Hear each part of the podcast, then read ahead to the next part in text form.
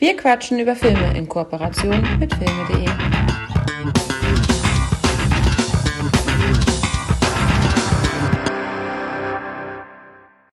Hallo, liebe Zuhörerinnen und Zuhörer. Schön, dass ihr wieder eingeschaltet habt. Ich hoffe, ihr habt es euch gemütlich gemacht, denn wie angekündigt, äh, besprechen wir heute drei Filme, wo es sehr kalt zu sich geht, also wo Schnee ein wesentlicher Bestandteil ist. Einer der Filme ist auch einer meiner äh, absoluten Lieblingsfilme und dementsprechend bin ich sehr gespannt, was Hakan dazu sagen hat. Hallo Hakan. Hallo Mike. Ja, Themenabend, Themenabend. Ich bin gespannt. Ja, zu dieser Jahreszeit kann man das mal machen. Wenn es draußen kalt ist, dann bieten sich solche Filme natürlich auch an. Und äh, wir hatten, also ich hatte das ja letztes Mal nicht äh, weiter im Detail äh, ausgearbeitet, welche Filme drankommen. Du hattest dann daraus ein, klein, ein kleines Ratespiel gemacht und hast da Blade, glaube ich, in den Ring geworfen. Ist daraus irgendwas geworden? Es haben zwei Leute mitgemacht und äh, es ist kein richtiger Film erraten worden. Nicht mal einer. Nein. Ich, ich hatte gehofft, dass du es nicht erwähnst, aber jetzt müssten wir es ja erwähnen. Ja, shame on, oh, shame on you. Shame on everyone. Was wurde denn genannt? Weil nächstes Jahr wird ja wieder so eine Folge passieren. ja, einmal wurde Scarface genannt, den habe ich, glaube ich, auch in den Ring geworfen, ne? Also als Spaß von wegen mit Schnee hier, Berg, Kokain, hahaha. Und das zweite Mal war, glaube ich, Jingle All the Way. Äh, das ist, glaube ich, der, wenn ich mich richtig entsinne, versprochen ist versprochen, Schwarzenegger, glaube ich. Ah, ja, ja. Ja, das war's. Ach so, ja, wir, wir besprechen ja nur drei Filme, ne? Deswegen sind, ja. Okay, also es geht hier natürlich heute um einen meiner Lieblingsfilme, The Thing. Den besprechen wir dann am Ende. Davor arbeiten wir uns durch The Hateful Eight, welcher natürlich gewisse Parallelen zu The Thing hat. Und starten werden wir mit 30 Days of Night, den wir ja in, wo wir über John Carpenters Vampires gesprochen haben, fiel der Film auch äh, mal kurz, äh, wo ich eine kleine Meinung dazu gegeben habe. Und heute werden wir das ein bisschen ausführlicher machen. Hatte Schröckert nicht sogar 30 Days of Night in den Mund genommen? Ja, ich bin ja, mir nicht ne? sicher. Ich weiß es auch nicht mehr. Ähm, Daniel, wie war das? Du hörst doch bestimmt zu. Ja, bestimmt. Jedes, jedes Mal. ähm, aber ich hatte da, also er hatte mich gefragt, äh, welchen ich da jetzt äh, besser finde. Und da hatte ich im Grunde schon gesagt, dass die ja unterschiedlich sind und äh, gewisse Stärken und Schwächen haben.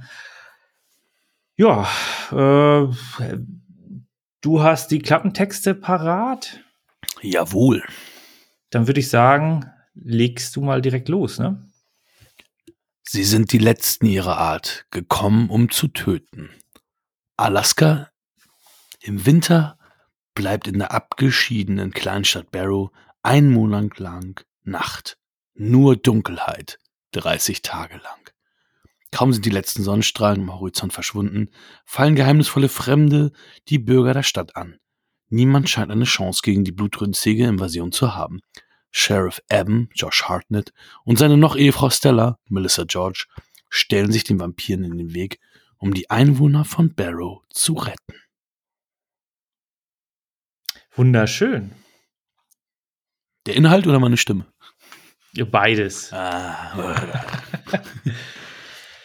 ja, äh, ein schöner Film. Ich weiß gar nicht, äh, wie ich über den gestolpert bin. Ist jetzt einige Jahre her. Der lief, glaube ich, irgendwie mal zu später Stunde. Ist ja auch 18er Streifen. Hat gewissen Gewaltanteil, ne, den man da schön glorifiziert, finde ich ganz nett. Ja, ist also, ab, ab 18 Jahre, ja, auf jeden Fall. Und äh, basiert auf einer Comic-Reihe, hatte ich gelesen, äh, die ich natürlich nicht gelesen habe. Ja, aber ich bin da zufällig drüber gestolpert und bin dann auch hängen geblieben bei dem Film und mir den, äh, habe mir den dann später nochmal auf Scheibe besorgt. Also das war schon etwas, wo ich dann direkt äh, gefesselt war von der, von der Grundstimmung. Wie war es bei dir? Ich weiß gar nicht mehr, wie ich dran gekommen bin. Also ich weiß, dass ich die Blu-ray mir gekauft habe. Also ich habe ihn vorhin nicht ähm, im Fernsehen oder so gesehen, sondern ich habe relativ zeitnah die Blu-ray gekauft. Ich weiß nicht, das viel, ich kann mir vorstellen, das waren ja noch die Zeiten, wo ich dieses Blu-ray-Magazin auch hatte. Das hatte ich ja Ah, einige ja. Jahre gehabt und da waren natürlich auch viele ähm, viele Filme, die empfohlen wurden, die ich dann ja auch ähm, mir gekauft habe, äh, auch wie hier Predest Predestination da mit Ethan Hawke zum Beispiel. Das gab es ja einige Filme, die ich mir geholt habe, ähm, dadurch, dass ich, dass ich, äh, dass die empfohlen wurden in diesem Heft. Und ich kann mir vorstellen, dass das auch einer dieser Filme war. Ich meine, das ist schon lange her. Da ist hinten noch der 18er Flatschen drauf in klein ähm, auf auf meiner Concorde Blu-ray. Also die, die ist, die ist halt schon älter, die, die Scheibe. Das war, ich war, ich kann, ich weiß, dass es eine, ja, eine meiner ersteren äh, Blu-rays war. Ähm, ja, also ist auch schon ewig her, dass ich ihn gesehen habe. Und lustigerweise, du hast es ja erwähnt, John Carpenters Vampires, es, es gibt hier auch für mich eine Parallele zu dem Film. Also es ist echt witzig. Was auch noch lustig ist, vorne steht drauf von Sam, Sam Raimi, dem Macher von Der Fluch The Grudge, wo ich dachte, ja, okay, den hat er mit produziert, also das Remake dass, wenn du Sam Raimi in den Mund nimmst, dass das das erste ist, was man oben vorne aufs Cover schreibt. ähm, naja, okay. Aber ähm, nur, so viel, nur so viel am Rande. Nee. Oh, und lustigerweise, das äh, Bild, was ich bei Instagram gepostet habe, das ist hier hinten mit auf der, auf der Rückseite. Das habe ich gar nicht, das ist äh, unbewusst geschehen. Ich fand irgendwie Melissa George so süß in dem Film. Ich dachte, ach komm, ich will ein Instagram-Bild haben mit ihr auf dem Cover. Ich weiß gar nicht, also ich habe äh, tatsächlich die, die gleichen Bilder, die gleichen Texte, Mhm. aber ich habe den 18er Flatschen vorne drauf. Ah, okay. Äh, also ich habe dann eine, eine spätere äh, ja, Produktionsmenge da erwischt und ich kann mich nicht dran erinnern, dass, dass es so ein Shot mit ihr gab, wo sie die Waffe da so stark in der Hand hält. Ähm, es ist ja eher so, dass, äh, und das finde ich ganz gut hier gemacht, die, ähm, die Vampire, die anfangs weiß man erstmal gar nicht, um was es da geht. Aber dann wird es relativ schnell klar, dass da eine gewisse äh, Gruppierung unterwegs ist, die ja Blut aussaugt und dementsprechend äh, das Wort Vampir fällt auch im Film. Mhm. Das wird ja immer gerne so, nein, nein, es ist eine Zombie-Apokalypse, aber es sind äh, Walker, äh, Streuner oder wie auch immer. ne? Das Wort Zombie fällt dann immer nicht. Beißer, heute, wie auch immer die sind immer bezeichnet. ja, genau. äh, und ich glaube, in den Comics war es auf jeden Fall Streuner ähm, sehr beliebt, aber du hast recht, das äh, Beißer. bei Alles, alles wurde gesagt, glaube ich. Ja. Und bei den Vampirgeschichten ist es ja in der Regel dann auch so, äh, oder des Öfteren so, dass das, ähm, man weiß, um was es geht, aber keiner spricht es so richtig aus. Aber hier wurde es dann einmal ja auch äh, reingeworfen in den Ring. Äh, und die Verkörperung der Vampire finde ich hier wirklich äh, sehr, sehr beängstigend. Also es ist wirklich gut, richtig gut gemacht, weil die hier in dem Fall wirklich sehr, sehr übernatürliche Kräfte haben. Mhm. Und was mir erstmal nicht aufgefallen ist, ist, dass der Obervampir ja Danny Houston ist, aber ich glaube, den habe ich auch so noch nicht vorher wahrgenommen gehabt, als ich die Erstsichtung hatte oder die, sagen wir mal, die letztmalige Sichtung, weil die ist, die ist schon super lange her. Also ich habe den Film sehr, sehr lange nicht mehr gesehen. Ja, der Film ist auch 2007, geht so von dem Alter her. Ja, ich finde das ganz witzig, weil ich finde, der Film wirkt ja so, der, der könnte in Anführungsstrichen ja immer spielen, nur diese Handyshots, die haben dann verraten, dass der dann doch irgendwie jetzt outdated ist, weil diese zweimal siehst du ja irgendwie ein Handy, Mhm. auch, auch das Display und dann denkst du, uh, das ist aber, der Film ist ja doch schon älter, wenn du so siehst, wie, wie da dieses alte Display zu sehen ist. Ähm, sonst hätte dieser Film diesen Shot nicht verwendet, dann hätte der auch, weiß ich nicht, zwischen, weiß ich nicht, in den 90ern, 2000er oder auch gestern stattfinden können. Also von meinem, Ja. von meinem Gefühl her. Ja, gebe ich dir recht, weil äh, die sind ja ein bisschen weit vom Schuss. Die haben ja dann diese Polarnacht, äh, wo es 30 Tage lang keine Sonne scheint. Das gibt's ja wirklich, ne? Ist ja so. Mhm. Finde ich auch äh, super Setting. Es gibt so viele Orte auf der Erde und so viele äh, Besonderheiten. Äh, man muss nicht immer die, die Superkräfte irgendwie ins Rennen werfen. Es gibt so viele spannende Themen. Und hier wurde einfach eins dann direkt mal in den Ring geworfen mit der Kombination von Vampiren. Absolut nachvollziehbares Setting und auch sehr beängstigend. Und wenn du so ein bisschen weit vom Schuss ab bist, dann bist du auch nicht immer State of the Art. Dann fährst du da auch ältere Autos und hast vielleicht auch nicht die, gut, bei, bei Mobilfunkgeräten, da sind die Leute wahrscheinlich sehr, sehr schnell dabei, aber die Computer wirkten jetzt nicht äh, irgendwie zu alt oder so.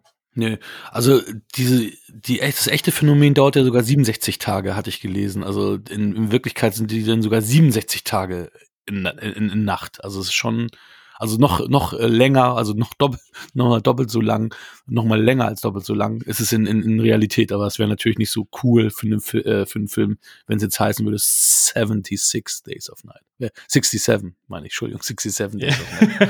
das ist die ja, typische ich, Zahlendreherei im deutschen Englischen. Richtig, genau, das habe ich nämlich auch gerade so, ah, okay, da hat mein Hirn nicht rechtzeitig umgeschaltet, Mist.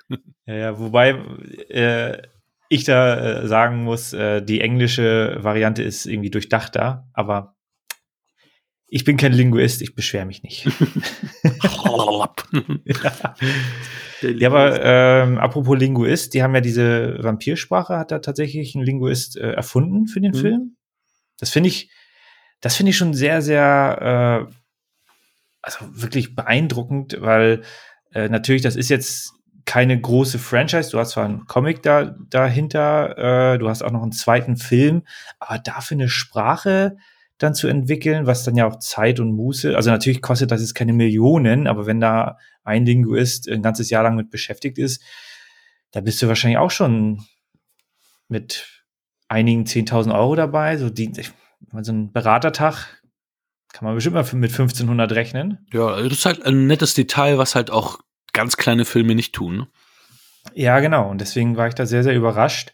Und es fügt sich aber sehr, sehr gut ein. Also das macht die ganze Situation noch bedrohlicher, weil du die auch nicht verstehst. Mhm. Also es gibt den Untertitel und äh, das, aber ansonsten ist das für dich halt wirklich eine, eine fremde Spezies, die auch noch äh, sehr, sehr stark ist und dir ans, äh, ans Blut will. Und dementsprechend hast du da eigentlich als, als, äh, als Mensch, kannst du eigentlich nur noch abhauen. Und in dem Fall kannst du halt nicht abhauen, weil der letzte Flieger ist äh, abgedüst und äh, wahrscheinlich, wenn du dann mit dem Auto irgendwo unterwegs bist, dann bleibst du auf halber Strecke liegen und äh, erfrierst dann da.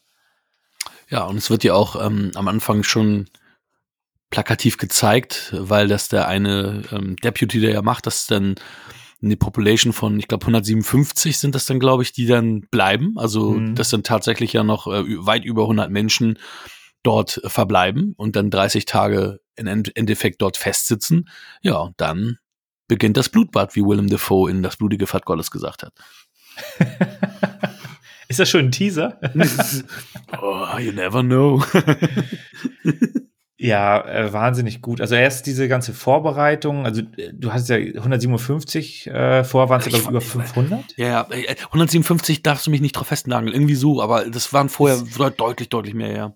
Ich habe das aber auch so in Erinnerung, dass da irgendwas mit 100 und die 5 könnte da auch drin vorgekommen sein. Also das äh, kommt mir jetzt nicht so weit her äh, vor. Und ja, dann hast du da halt, also es ist ja so schon sehr, sehr äh, anstrengend und deprimierend in der, in der jetzigen Zeit äh, im Winter. Äh, du fährst in der Regel im Dunkeln zur Arbeit und kommst im Dunkeln nach Hause. Jetzt hat sich das ja so ein bisschen gelegt, jetzt sind wir ja schon im, im Februar. Mhm. Äh, aber dann 30 Tage da im Dunkeln und dann geht da so ein, dann kommt da so eine, so eine extreme Drucksituation vor, die Leute da ins Leder wollen. Äh, Halleluja, das ist schon, äh, da, also im Grunde, so wie das aufgebaut wird und dann auf einmal diese Riesenexplosion, auch diese, dieser fantastische Shot, wo die dann von oben, heutzutage würden die es wahrscheinlich mit einer Drohne machen, keine Ahnung, ob das da zu dem Zeitpunkt schon, gab es da schon Drohnen 2007? Oder haben die es mit dem Kran gemacht? Wahrscheinlich mit dem Kran. Also ich glaube nicht, dass die da schon, ich meine, ich weiß nicht, äh, bis es, bis es bei uns ankommt, äh, als äh, kleiner Endverbraucher dauert es ja sowieso mal später als, als dort, mhm. aber ich glaube, dass es ein Kranshot ist. Also ich bin mir nicht sicher. Aber, und dann, halt, das ist wirklich eine fantastische Aufnahme. Ja. Man sieht das Geschehen von oben und unten, auch sehr gut inszeniert. Siehst du, du, also ich konnte da auch jetzt nicht wirklich die Leute auseinanderhalten. Wer ist Vampir, wer ist Mensch? Es laufen Leute hin und her, dann wird mal geschossen. Also wahnsinnig gut. Und, und äh, klar siehst du dann, dass jemand dann irgendwie zu Boden gerissen wird und dann äh, abge dann, dann halt äh, angefallen wird. Aber im Vorwege, während die einzelnen ähm, Protagonisten da sich bewegen, kann man, weiß man halt nicht, wer ist wer. Und es ist wahnsinnig äh, intensiv, die Szene. Mhm. Also castmäßig hatten wir ja schon ge gehört, dass ja ähm, Josh Hartnett die Hauptrolle spielt, von dem man ja mal mehr, mal weniger noch was hört, aber wirklich so den ganz großen Durchbruch hat der gute Herr ja wirklich im Endeffekt nicht, nicht gehabt. Sin City eine ganz große Rolle. Ja, Pearl Harbor war natürlich auch, also äh, Black Hawk Down, Mhm. also er hat ja natürlich ein paar Sachen gehabt, aber ich glaube, der ist, der war jetzt, glaube ich, bei dieser Penny, Penny Dreadful Serie, ähm, wo auch ähm, hier Eva Green spielt. Ähm, aber ansonsten so wirklich groß in Erscheinung getreten ist er jetzt ja auch nicht mehr. Ähm, hier Ben Foster hast du ja als diesen Fremden The Stranger. Ähm, Ja. Der ist ja auch in der Zeit viel unterwegs gewesen, ist auch jetzt wieder weniger von dem. Ähm, Manu Bennett kennt man aus Spartacus und Arrow, der, der ist auch dabei. Und natürlich unser lieber Mark Boone Jr.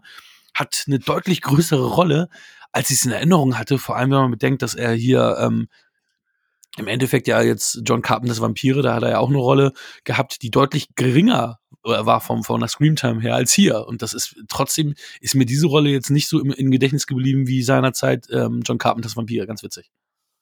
Ja, da ist er natürlich, äh, das war einer der, der Haupt-Gore-Effekte bei äh, Vampires, Ja, ja, ja. wie er da zweigeteilt wird.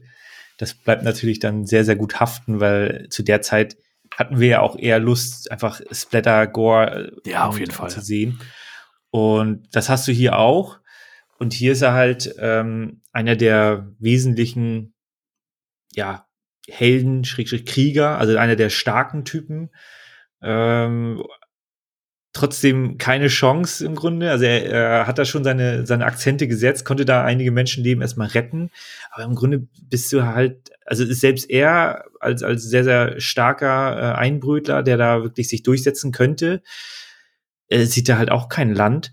Und äh, Josh Hartnett ist da natürlich, also er ist schon der souveräne Polizist, aber er ist da halt auch nicht der, der, der kräftigste. Also ich kaufe ihm die Rolle schon ab, aber halt, er ist halt auch nicht der Überheld. Ja, und er hat auch Asthma, ne? Also er hat ja auch äh, ab und zu Stimmt. Atemprobleme. Also er ist jetzt auch ein He- Held mit, mit äh, Schwächen, sagen wir mal so. Und sein kleiner Bruder ist ja auch dabei, äh, deswegen ist er dann auch noch natürlich nochmal so, dass er dann ein bisschen noch eine Art, andere Art Beschützerinstinkt hat. Ja, und ja, du sagtest es bereits, einige nette Gore-Effekte dabei.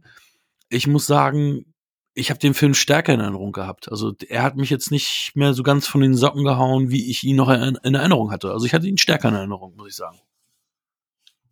Du hattest es, das, äh, die zweite oder dritte Sichtung?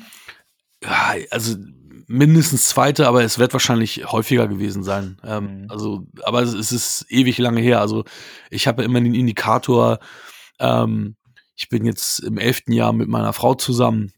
Und das war davor, wo ich den gesehen habe. Also es muss vor elf Jahren, also länger als elf Jahre her sein. Also vor, sagen wir, vor 2010 habe ich ihn das auf jeden Fall das letzte Mal gesehen. Der ist ja auch, ja, zu dem Zeitpunkt war er natürlich auch äh, taufrisch. Mhm. Und äh, zu dem Zeitpunkt war das auch wirklich, also vom, vom, vom Gewaltfaktor, vom Splatterfaktor her war das alles sehr, sehr gut gemacht. Äh, jetzt sieht man natürlich so ein bisschen äh, der ein oder andere Kopfschuss, ja klar, ein bisschen Computereffekte müssen natürlich sein. Äh, aber ja, das äh, hat dann also anscheinend bei dir ein bisschen äh, Abnutzungserscheinungen gehabt, Ja. äh, wie das ja, ist vollkommen in Ordnung. Damals super großer Erfolg, hat das Budget locker eingespielt. Äh, Budget war 30 Millionen, also frage ich mich immer, wo das Geld hinlandet, aber vielleicht, vielleicht, vielleicht haben die die Stadt auch aufgebaut, keine Ahnung. Ja, das war wahrscheinlich der Linguist, von dem du eben erzählst, Ja. der kostet dir nur einen Tagessatz. Ja, hab, ja aber ich habe da eher so mit äh, 100, mit, mit sechsstellig gerechnet, aber nicht mit 30 Millionen.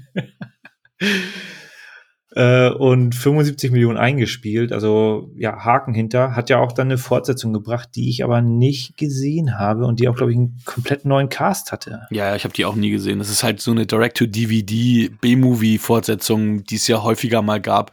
Gibt's ja von John Carpenters Vampire ja auch mit äh, John Bon Jovi. Gab's ja auch einen zweiten Teil. Äh, Ja, von, das- also das, das- sind Sachen, die glaube ich braucht man braucht glaube ich kein Mensch. Ja, das wollte ich auch nicht glauben, dass, dass der zweite Teil von äh, Vampires dazugehört und du, nein, den guckst du nicht. Der gehört nicht dazu.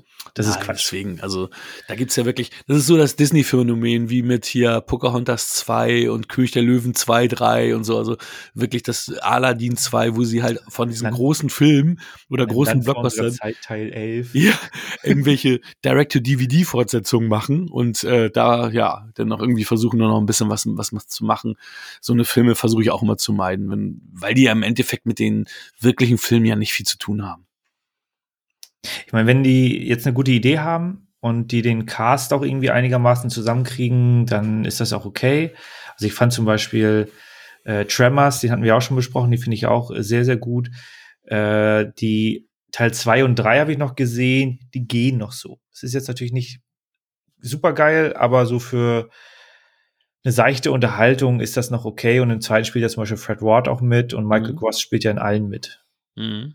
Und für, wenn man irgendwie Fan der Reihe ist oder der erste sehr, sehr gut gefallen hat, dann kann man da vielleicht mal reinschauen. Aber hier in dem Fall war für mich auch die Geschichte so, so weit abgeschlossen. Natürlich gibt es jetzt nicht dieses super Happy End, wo dann äh, alles kurz und klein geschlagen wird, ähm, sondern das bietet schon noch Nachfolgepotenzial. Und ich denke mal, da haben, das haben die Comics dann ja auch irgendwie ein bisschen äh, vorgegeben, dass da nicht gleich alles äh, niedergemäht wird. Äh, aber ja, für mich reicht, war das Ende dann auch entsprechend äh, zufriedenstellend. Ja, an das Ende konnte ich mich so auch gar nicht mehr erinnern. Also das war für mich jetzt noch eine Überraschung, wie der Film endet. Und ähm, hat das für mich dann wiederum rund gemacht, nachdem er mich ja, wie ich ja sagte, ein paar Mal verloren hatte, beziehungsweise ich den Film nicht mehr allzu stark empfunden hatte wie, wie noch früher. Aber das Ende, weil das dann auch wieder so eine Art, ja, ja, kompromisslos will ich nicht sagen, aber sagen wir mal, das, das äh, war ein Ende, wie es jetzt nicht ähm, typisch Hollywood-like ist, sondern so ein bisschen anderes, noch andere Wege eingeschlagen hat und ähm, ja, ich finde, ich finde den, ich finde, ich finde, das hat, das hat es rund gemacht. Ich weiß nicht, ob es in den Comics ähnlich ablief. Ich habe die Comics da dazu nicht gesehen, gelesen, wie auch immer, ähm, weil diesen, diesen, diese Charaktere, die gibt es ja soweit in den Comics, ob die dann da halt entsprechend ähnlich ähm, die, die das Comic beendet haben, das weiß ich nicht. Wahrscheinlich haben die das, ja gut, du machst ja in der Regel nicht nur ein, ja gut, es gibt so und so solche Comics. Also Ja, es soll nicht viel geben. Also das Witzige ist ja, es soll ja eigentlich, ähm, war es ein Filmpitch und dann hat er das nicht gekriegt, dieser Steve Niles und dann haben die gesagt, oh, wir machen einen Comic raus und dann haben sie aus dem Comic jetzt doch nochmal einen Film gemacht. Also eine ziemlich absurde Nummer eigentlich. Äh, Und eine Million hat er dafür bekommen. Echt? Für die, für die Filmrechte. Krass. Äh, Was ich ganz witzig fand, ist, ähm, da gab's ja so ein, so ein, so ein, so ein Kind-Vampir und da habe ich gesehen, oh, die hat irgendwie Tätowierungen an den Armen. Soll das suggerieren, dass sie schon älter ist und das also schon lange Vampir ist? Und ähm, dann habe ich ähm, halt nochmal recherchiert. Das Witzige ist, ich habe dann recherchiert. Ähm, diese, du weißt ja, die in diesem äh, Ja, ja, äh, ja. ähm, dann habe ich recherchiert und dann stand da nämlich auch drauf, dass sie ähm, auf ihrem einen Arm das Tattoo vom Logo von der äh, deutschen Band Einstürzende Neubauten hatte. Und ich dachte, okay, witzig. Und es steht auch, ich habe den Abspann, ich habe den Film bis zum Abspann zu Ende geguckt, da steht auch ähm, Permission ähm, von Einstürzende Neubauten halt für das äh, Logo. Und ich dachte, das ist ja witzig. Warum haben sie denn von, von einer deutschen Industrial Band äh, ja, das Logo als Tattoo für dieses Mädchen genutzt? Ja, keine Ahnung. Das, ja. Haben die irgendeinen Song beigesteuert? Nee. Nee, eigentlich nicht. Äh, seltsam. Verrückter Fun Fact. Ja, ich habe auch gedacht, Fun Fact der Woche habe ich eben gedacht. Äh. War es denn jetzt echt das Tattoo? Nee, ne? äh, Riesenfan, die Kleine. ja, so mit, wie alt war die? Acht oder so? Direkt äh, Ganzkörper-Tattoo.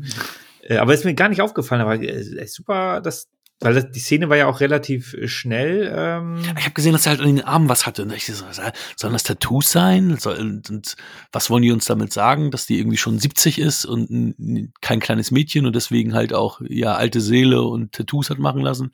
Ja, aber du hast recht, es ging dann natürlich ziemlich zügig. Ich, ich würde sie auf deinen Fernseher schieben, aber du hast ja mittlerweile auch Riesenglotze zu Hause. ja, es ist halt äh, schnell bewegende Bilder. viele Details. Man kann da nicht auf alles achten, wenn überall Blut spritzt. so ist es. Ja, verrückt, verrückt. Ich hatte jetzt irgendein, irgendein kleines Detail hatte ich noch, äh, ist mir natürlich jetzt entfallen. Melissa so George. wichtig zu sein. Ähm, Die hatten wir Ja. auch schon übrigens, ne? Melissa George. Die war ja bei Dark City, war sie ja die, ähm, diejenige, die umgebracht wurde, weswegen das Ganze äh, losging. Und dann hatte ich doch damals auch gesagt, ja, ja, die kennt man auch. Und dann hatte ich nämlich gesagt, Alias, die, äh, bei Alias hat sie mitgespielt. Und ich glaube, 30 Days of Night habe ich nämlich nicht genannt. sieh einer an. Das ist ja. Aber gut. Ich glaube, sie war da auch nackt. Du Sie war, lag in der Badewanne, wenn ich mich recht erinnere. Ja, und, sie- und sie, äh, sie war vorher nackt zu sehen, als sie ähm, den Darsteller begrüßt hat. Rufus Sewell. Das ist, ja, ja. Müssen wir nochmal Revue passieren lassen, die Folge, und nochmal aufnehmen. nochmal nach, äh, einen kleinen Nachdreh machen. Ach, ich recherchiere einfach mal die Bilder. Für dich persönlich, ne? Sehr schön. Ähm, vielleicht fällt mir das noch ein, aber in der Zwischenzeit könntest du einfach mal deine Bewertung rausballern. Ja, also von den Punkten her hat sich bei mir nichts geändert. Ich habe die IMDb-Bewertung nicht verändert, aber vom, von meinem Gefühl her war es jetzt so, dass ich ihn deutlich stärker in Erinnerung hatte. Für mich sind es sieben Punkte für 30 Days of Night. Das ist äh, stattliche Punktzahl für einen ja, Film, der jetzt nicht, also es ist kein Blockbuster-Film. Sieben Punkte ist sehr, sehr gut. Ich fand ihn noch ein bisschen tatsächlich einen Zacken stärker, weil ich vor allem so in der mittleren Phase äh, diese angespannte Stimmung sehr, sehr stark fand. Und von mir gibt's acht Punkte. Und mir ist jetzt auch der kleine Fact noch eingefallen. Hm. Äh, in dem Film spielt ja wieder, ist ja wieder das Thema Demenz aufgeführt. Stimmt, ja. Stimmt. Das hatten wir bei ähm, Wie ein einziger Tag schon, hier auch. Und hier ist es dann natürlich auch eine entsprechende Gefahr. Und das fand ich auch sehr, sehr, also das macht so einen Film dann auch sehr bodenständig und sehr intensiv, weil du unterlegen bist. Du kannst nichts machen. Du kannst eigentlich nur dort ähm, ja, versuchen, dich zu verstecken. Und dann ist das natürlich eine, eine Situation, die eskalieren kann. Und das äh, macht dann für mich so diesen, den Punkt mehr aus.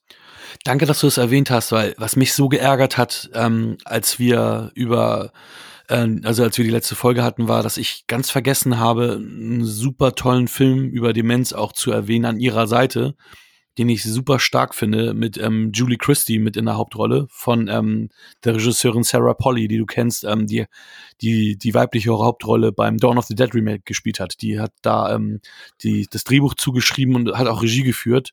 Und ähm, das ist ein toll, super toller Film über Demenz, den ich sehr, sehr empfehle an ihrer Seite, Away from Her im Original.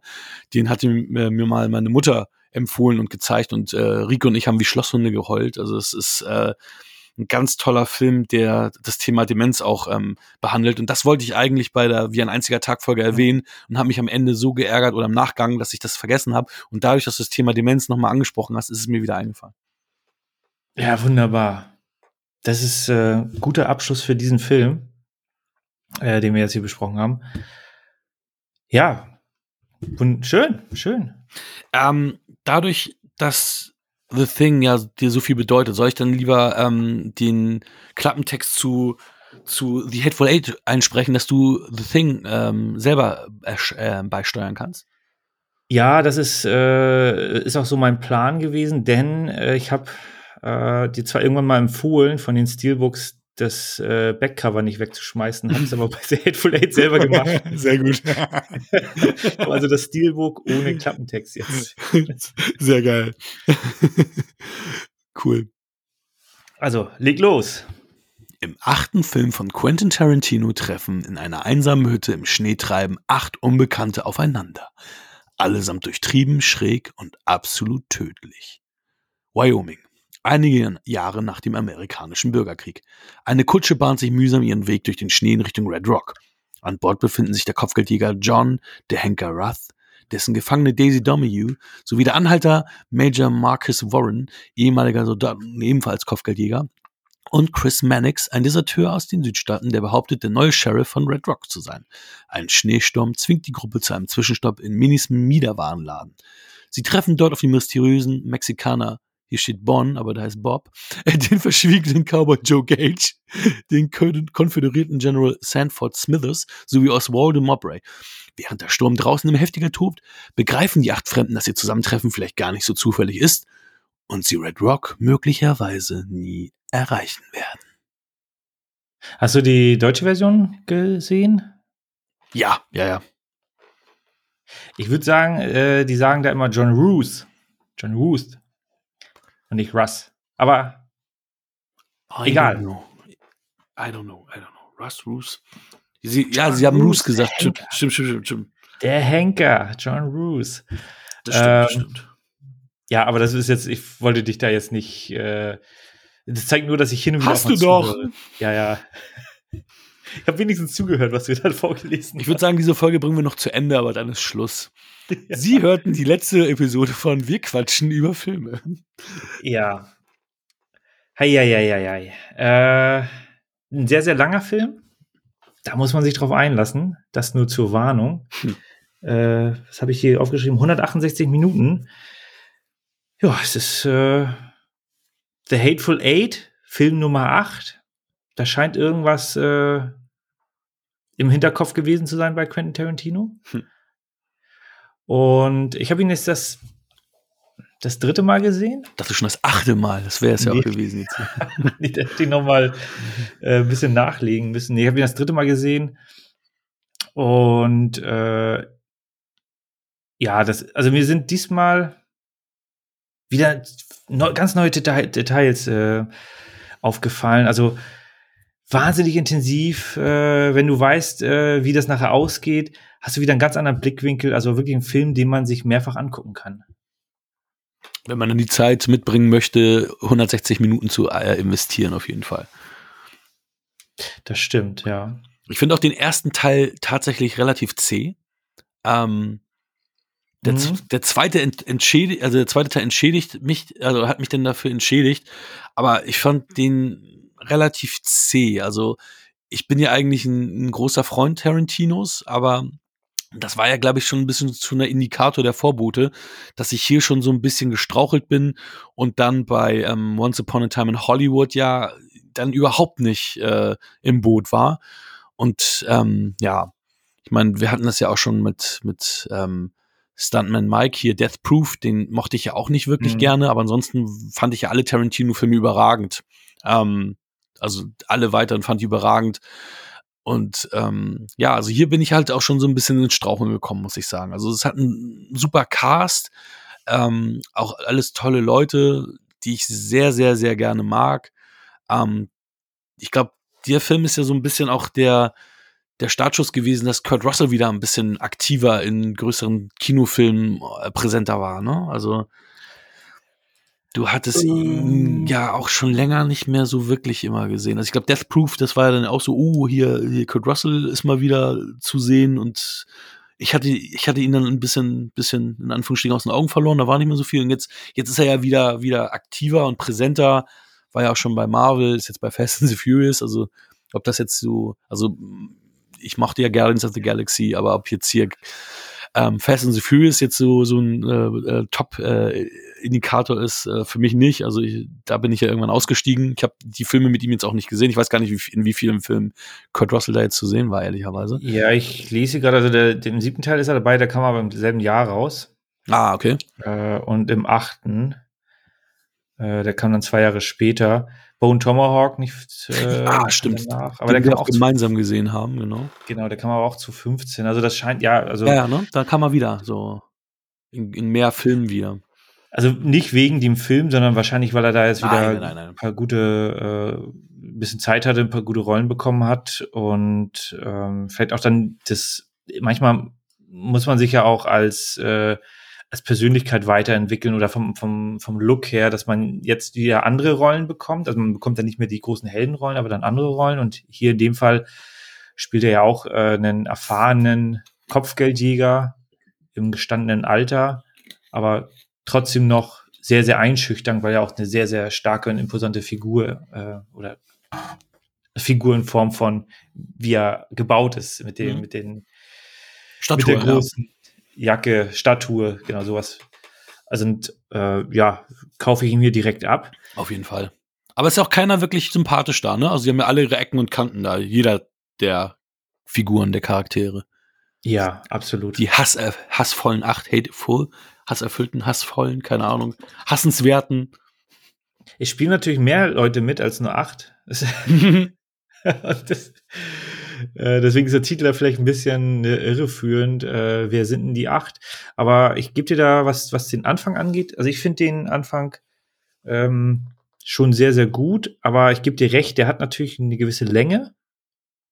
Und also die ganze Kutschfahrten, die ganzen Dialoge und äh, ist natürlich wichtig, um die Charaktere da entsprechend ja zu schärfen, dem gewisses Profil zu geben, was dann später ja alles wieder äh, ja ähm, aufgenommen wird, ne, sei es der Brief äh, oder oder ähm, Mannix Man äh, Marodeure und so weiter. Das wird da ja Mhm. alles schon erwähnt Mhm. Und macht dann die ganze Situation, wenn sie dann bei Minis Miederwarenladen äh, ankommen, äh, macht da die ganze Situation gibt er eine gewisse Dynamik, weil das, was vor äh, Film, also innerhalb des Films dann vor ein paar Stunden war, hat sich dann wieder verändert, weil dann Charaktere anders gehandelt haben. Und das war schon, da hat sich Tarantino sehr viel Zeit genommen. Also Auf jeden Fall. Für die, für die Kutschfahrt. Ich weiß auch nicht, was er alles umgeschrieben hat, nachdem ja das erste Drehbuch, äh, der Drehbuchentwurf geleakt ist, hieß es ja zuerst, er macht diesen Film nicht. Mhm. Und dann wurde er ja noch überzeugt, ich glaube mitunter auch von Samuel L. Jackson, das zu machen, weil das so ein starke, und dann wollte er ja zuerst ein Buch draus machen, also eine, quasi eine, eine, eine written Novel. Und ja, also, also ja, ich meine, das ist der, ich glaube, das ist der erste erste Tarantino, wo Samuel. Jackson Top-Billing hat, obwohl das ja auch schon die sechste Kollaboration von denen war, weil er ja immer so kleinere Rollen, Nebenrollen hatte und das ist ja so, so eine seiner Top-Billing-Momente jetzt mit Tarantino. Ähm, ja, es gibt auch tolle Dialoge. Ne? Also es ist ja, ist ja jetzt nicht so, dass das alles jetzt für mich ähm, also langgezogen ist, auch, auch, auch wenn das dann in, in der ersten Hälfte stattfindet. Aber es gab so ein paar Sachen, die mir irgendwie auch irgendwie, ich weiß nicht, ist ja manchmal auch ein bisschen tagesformabhängig. Mir wurde zu oft das Wort Nigger gesagt. Das war mir dann wieder irgendwie, weiß ich nicht, man, in Django war das, glaube ich, noch ähm, häufiger der Fall. Mhm. Aber das war mir dann irgendwie so, ey, oh, könnt ihr jetzt nicht mal anders sprechen? Das geht mir gerade auf den Sack. Und die Nummer mit, ähm, äh, die, die Geschichte mit, mit dem Schwanzlutschen, okay, ich habe gedacht, klar, das muss nicht echt gewesen sein, sondern er will diesen Menschen jetzt aus der Reserve locken und will ihn provozieren. Aber, oh, ey, warum soll, muss das jetzt so sein? Das waren so Sachen, die, mir, die mir so ein bisschen, oder auch die Gewalt. Ich meine, ich bin eigentlich ein Freund von Filmgewalt, aber das war mir ein bisschen too much für einen Western. Ähm, ja, du hast es vorhin schon ein bisschen angeteased. Der ähm, große Einfluss von The Hateful Eight ist ja The Thing. Und es gibt ja auch viele Parallelen, wie du schon sagst, zu The Thing. Vielleicht hat er deswegen auch die Gewalt ein bisschen bisschen splatterig auch mit angelegt, um halt The Thing noch mehr zu huldigen. Für mich war das aber in einigen Fällen nicht ganz so passend. Ja, also ich würde, ich meine, Tarantino ist ja bekannt dafür, dass er da sehr explizit äh, Gewalt darstellt. Und klar, gibt, es gibt Filme, wo das jetzt äh, nicht, wo das hin und wieder mal auftaucht. Äh, hier ist es sehr, sehr, sehr, sehr viel. Es ist ein Western, es äh, werden Köpfe zersplattert und äh, die Schauspieler werden halt richtig eingesaut mit den Gehirnen der anderen sozusagen. Mhm. Und das ist schon, äh, also da, da geht keiner mehr unter die Dusche, sondern du musst dann halt da so den Rest des Films äh, überstehen als Charakter. Das ist halt nicht jedermanns Sache. Das, ähm, ja, aber ich meine, es ist natürlich kein, kein John Wayne-Western, wo man keine Einschusslöcher sieht. Äh, es geht halt mehr in das extrem explizite. Ich fand's jetzt, ich fand's okay, weil ich den Film halt auch nicht so extrem ernst genommen habe. Äh, in dem Fall war da so die, die, die Spannung war halt super, äh, weil man weiß nicht, wer jetzt irgendwie zu wem äh, steht. Und selbst wenn du es weißt, fallen dir halt, wie gesagt, andere Details auf. Äh, vor allem in der Szene, wo sie dann bei Minis Miederwaren äh, Laden ankommen, äh, sieht man dann halt, wie äh, die Daisy sich dann vor John Roos stellt, während sie da erzählt. Äh, und das sind so kleine Details, wo ich dachte, ja, klar, macht jetzt Sinn, dass da nichts, nichts Unkontrolliertes passiert. Und das ist mir natürlich beim, wenn, wenn du jetzt nicht weißt, um was es da geht, dann fallen dir solche Details nicht auf, dann denkst du dir da nichts bei. Und das fand ich schon wirklich äh, sehr, sehr stark. Äh, und da kann ich dann auch die extreme Gewalt so ein bisschen, die nehme ich billigen in Kauf. Ja, es gibt auch einige tolle, tolle Sequenzen und viele Spannungselemente, ähm, gerade dann in, im Mittel- und im Endteil.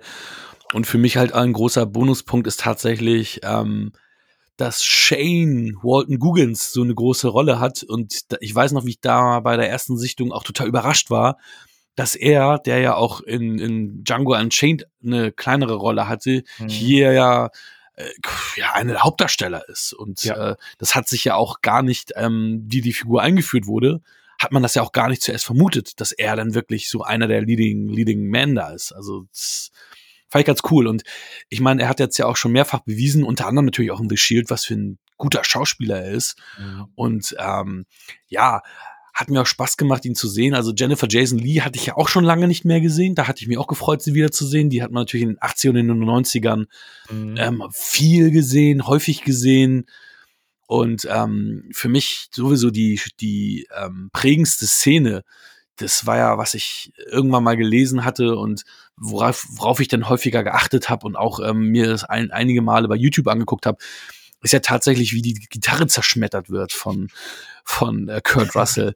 Und ähm, wenn du weißt, dass das nicht das Prop war, sondern dass die wirklich ein Museumsstück zerstört, dass er ein Museumsstück zerstört hat. 140 Jahre alt. Alter Schwede. Du siehst, wie Jennifer Jason Lee ihre Augen aufreißt und du siehst auch, wie sie wow macht und in dem Moment wird dann weggekattet, das dann, ne, von wegen Tarantino gesagt, ey, ja, scheiße, ist jetzt kacke, aber wir lassen das jetzt drin und wir machen jetzt weiter und dann ist dann halt ein Umschnitt und ihr Gesicht sieht wieder anders aus, weil sie halt gerade aus dem Charakter gefallen ist. Also du siehst sie auch ganz kurz außerhalb, außerhalb des Charakters gehen, weil sie macht wow und sucht so Tarantino, also sie guckt so, aber dann machen sie direkt den Umschnitt. Ja, und dieses Museum hat auch gesagt, dass sie nie wieder einem, äh, ja, eine, für einen Film irgendeines ihrer Stücke ausleihen werden. Thanks to Kurt Russell. Ja, ist halt Pech. Mikes trockene Antwort. Ich halte meinen Monolog über und oh, ist halt Pech. ich fand die Szene auch äh, wahnsinnig, ja, ich fand, fand die Szene auch wahnsinnig gut. Äh, vor allem, wie die die auch synchronisiert haben. Natürlich habe ich die deutsche Version geguckt und das haben sie ja auch eingebaut, wie sie dann noch schreit, so, nein, nein, nein, nicht. Mhm. Und dann batz ist die Gitarre im Arsch. Ja, ja. Also, weil das hat sie dann auch wirklich gesagt, wahrscheinlich. Äh, ich habe mir das jetzt nicht nochmal, aber die haben es halt einfach dann so nachsynchronisiert, auch mit dieser ja. Intensität. Ja, scheiße. ja, Wahnsinn. Ist, ich meine, das ist natürlich äh, immer doof. Also auf der einen Seite ist natürlich auch, wenn, wenn du ähm, gewisse, gewisse Instrumente hast, die so alt sind, die du auch so nicht mehr nachstellen kannst, dann nutzt du sie halt auch nicht. Man hat ja zum Beispiel äh, bei den Geigen die Stradivari, ähm, das war ja auch so ein, so ein Geigenbauer, so ein Perfektionist, wo man jetzt wahrscheinlich auch sagt, äh, der hatte halt zu einer Zeit die Geigen gebaut, wo das Holz auch entsprechend die Eigenschaften hatte. Das kann man jetzt gar nicht nachstellen. Mhm. Äh, und wenn die dann nur im Museum ver verstauben, ist natürlich schade. Natürlich geben sie das dann so großen äh, Geigern, äh, wie, keine Ahnung, André Rieu, äh, und der macht dann da halt mal ein Konzert mit und dann geht das wieder ab in die, äh, in, in den Tresor. Ähm, hier in dem Fall, ja, wäre es natürlich schön, also es wurde auf der Gitarre gespielt, es gab noch mal einen Klang davon, danach leider zu Bruch gegangen bei den Dreharbeiten. Aber auf Zelluloid gebannt. Ja, das ist, äh, aber es ist halt, also es wäre halt schön, wenn auch solche alten Gegenstände dann auch weiter in irgendwie in Nutzung sind oder irgendwie äh, zu, zur Verfügung stehen. Also Bilder sind zum Beispiel auch dafür da, dass man sie sehen kann. Deswegen ist es da halt wichtig, dass sie auch in Museum kommen, so dass man sich dass da halt auch die Masse sich das anschauen kann und nicht im privaten Besitz dann Millionen äh, teure äh, Gemälde dann verstauben. Da bin ich bei dir, Indy. Ja. Das gehört in ein Museum! Und ja, wo du das mit den Zelluloid äh, gesagt hast, äh, einer der wenigen Filme, die mit dieser Ultravision äh, Panavision? Panavision 70 Millimeter äh, Widescreen, keine Ahnung, äh, Geschichte ähm, gebannt worden sind. Da hat ja Tarantino mal wieder, er ist halt da auch so ein, schon so ein, so ein Vollblutkünstler, der einfach sagt, so, ja, dann besorgt mir jetzt noch so ein Zeug, wo man drauf, äh, drauf aufnehmen kann, weil das wird ja auch nicht mehr hergestellt. Mhm. Da, da kommst du halt schwer an, an solchen äh, Filmmaterial ran und dann hat er da tatsächlich einer der wenigen Filme, einen der wenigen Filme gedreht. Äh, ben Hur ist unter anderem einer dieser äh, Streifen. Ich kam jetzt natürlich nicht in den Genuss, also klar, großer Nein, Fernseher. klar. Hast natürlich auch schöne Weitwinkelaufnahmen, aber dafür brauchst du dann wieder ein spezielles Kino. Ja, die haben ja extra hier Weinstein, das, der ist auch noch von Weins, Wein, den Weinstein-Brüdern ähm, äh, produziert worden. Die haben irgendwie geschätzte acht bis zehn Millionen ähm, äh, dafür genutzt, dass die Kinos diese Projektoren bekommen haben und auch entsprechend äh, die Pro Projektoren ähm, ja auch ähm, bedient werden mussten. Und da haben sie dann halt auch die, die Jungs geschult, das zu machen. Und das hat irgendwie acht bis zehn Millionen gekostet, das zu machen. Und ey, das, das muss ein immenser Aufwand gewesen sein. Und das ist irgendwie auch der erste Film seit 1966, der dieses Ultra Panavision hatte, weil es gab ja noch Filme, die in 70 Millimeter Panavision gedreht wurden, aber dieses Ultra Panavision, das wurde zuletzt 1966 gemacht. Also Wahnsinn. Und das ist ja auch diese Langfassung, genau. Die geht dann Ja. irgendwie drei Stunden. Und die soll ja, die ist ja auf Netflix erschienen im letzten Jahr in Amerika, aber in, in vier Episoden, also als äh, Ah. Episodenhappen. Bis dato noch nicht bei uns, wenn ich mich recht entsinne, oder? Also wenn ich da recht informiert bin. Nee, ist mir jetzt auch nicht aufgefallen, aber wenn du den Film dann irgendwie im, äh, im Schrank hast, dann spielst du den manchmal auch nicht. Also doch, hin und wieder spielt man den ja schon mal auch bei Netflix ab, wenn man den schon kennt. Aber in dem Fall habe ich es nicht getan, weil ich glaube, der war zeitweise auf jeden Fall bei Net, also, was ist, war eventuell auf jeden Fall. Ne? Also ich habe es so in Erinnerung, dass er da, glaube ich, äh, auch zur Verfügung stand. Aber ich glaube nicht diese Version. Das hätten die, glaube ich, ähm, entsprechend gekennzeichnet, dass es irgendwie die Roadshow-Variante ist oder wie auch immer. Ja, damit kannst du ja auch große Werbung machen. Naja, und ich glaube, die haben sie hier halt noch nicht rausgebracht. Warum auch immer. Ja, ich meine, auch so ist es natürlich eine äh, ne, ne wunderschöne, ähm, also wunderschöne Aufnahmen. Ich glaube im Savoy Kino in Hamburg, äh, was Original Voice zeigt, äh, da hatten sie es glaube ich mal gezeigt. Okay. Ich, aber das ist schon, das war glaube ich zu der Zeit, wo der auch im Kino war oder also kurz danach, also weil weil die haben da hin und wieder schon mal äh, paar Besonderheiten im Petto. So habe ich es schemenhaft in Erinnerung. Ich habe ihn aber nicht gesehen da im Kino. Hm, Okay.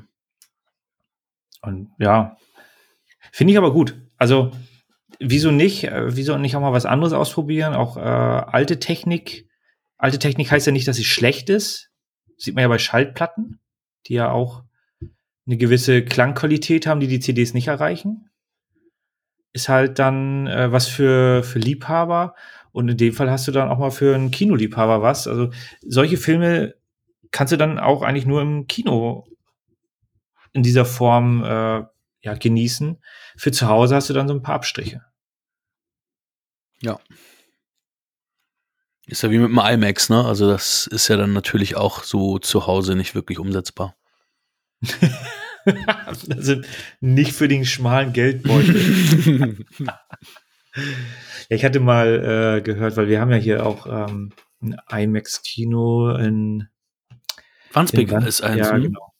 Und da hatte, äh, hat mal jetzt keine Werbung, aber Kino Plus hatte da mal ähm, einen kleinen Bericht, weil die waren mal vor Ort, haben einen kleinen Bericht äh, gemacht. Und die haben ja dann irgendwie so eine doppelt versilberte Leinwand und ich glaube, allein das Ding hat 20.000 Euro gekostet. Ja, ich habe mit meinem Nachbarn Jan habe ich Bad Boys 3 da gesehen in, im IMAX tatsächlich. Und das war schon geil. Das war auch das erste Mal, dass ich in Deutschland im IMAX war. Davor habe ich, ähm, als ich mit Rika auf Hochzeitsreise war, The Dark Knight Rises im IMAX, gesehen in, in, in Hollywood. Und ähm, das war das erste Mal bislang, dass ich das, äh, das IMAX-Kino in Deutschland genutzt habe. Also es ist super teuer, muss man sagen. Ja, Also- ich glaube 25 Euro oder sowas. Ja, ja also wir, wir hatten wir hatten so eine Gutscheine äh, äh, von äh, Groupon gehabt und haben trotzdem noch mal einen Zehner je, jeweils gezahlt, obwohl wir schon so einen Filmgutschein hatten, also über den ganzen Film, also ne, also dass du den Film quasi jetzt umsonst gucken kannst und musst noch mal einen Zehner Aufschlag zahlen. ja, ja, das war schon, wo ich auch dachte, wow, aber du hast da fette, geile Sitze, das Bild ist riesig, es ist gestochen scharf, du hast einen richtig Hammer-Sound, den du ja in vielen Kinos nicht mehr hattest. Da hatte ich immer das Gefühl, dass das immer jetzt runtergeregelt wird, damit der andere Saal nicht hört, was, was vonstatten geht. Und da wird gebumst ohne Ende, wie im Pornokino. So soll es sein. Da muss, das Trommelfell muss vibrieren. So ist das. Genau so ist das. Ähm, vibriert hier auch. Wir haben Ennio Morricone, Ja. der hier den Soundtrack gemacht hat, hat hier auch äh, gewisse Stücke aus äh, The Thing, äh, rec äh, nicht recycelt, also Stücke, die für The Thing produziert worden sind, dort aber nicht zum Einsatz kamen, hat er hier eingebaut.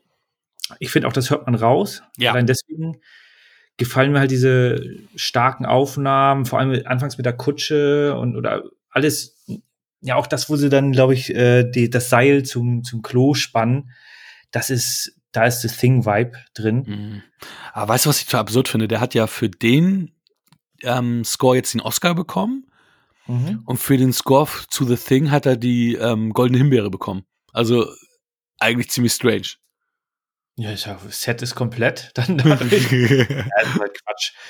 Ähm, die, auch der Oscar ist Quatsch. Also ich hatte gelesen, dass äh, er den hätte nicht bekommen dürfen, weil er dort nichts neu komponiertes äh, äh, eingesetzt hat oder irgend sowas. Da gibt es ganz komische Regeln. Ich finde es okay, weil er hätte den Oscar wahrscheinlich für diverse andere Stücke bekommen müssen. ja. Und das war dann so jetzt das, ähm, wo man einfach sagt, so ja, jetzt, jetzt gib ihm das Ding endlich. Ich finde es auch total krass, weil, lass mich lügen, seit fünf, sechs, sieben Jahren finde ich den Oscar auch total scheiße und uninteressant und überbewertet.